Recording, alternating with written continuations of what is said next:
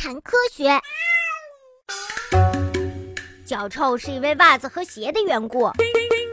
在我们的身上最容易出汗的部位就是外分泌腺分泌最密集的手掌、脚掌，还有额头了。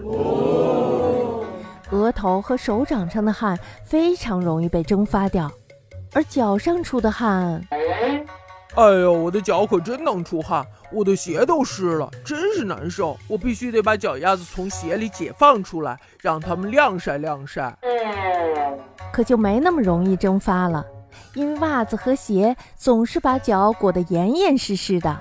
所以呢，袜子里的脚经常是又湿又暖，就如同是细菌的天堂一般。您那上面不是说了吗？脚上流的汗不是没有细菌的食物吗？那为什么还会脚臭呢？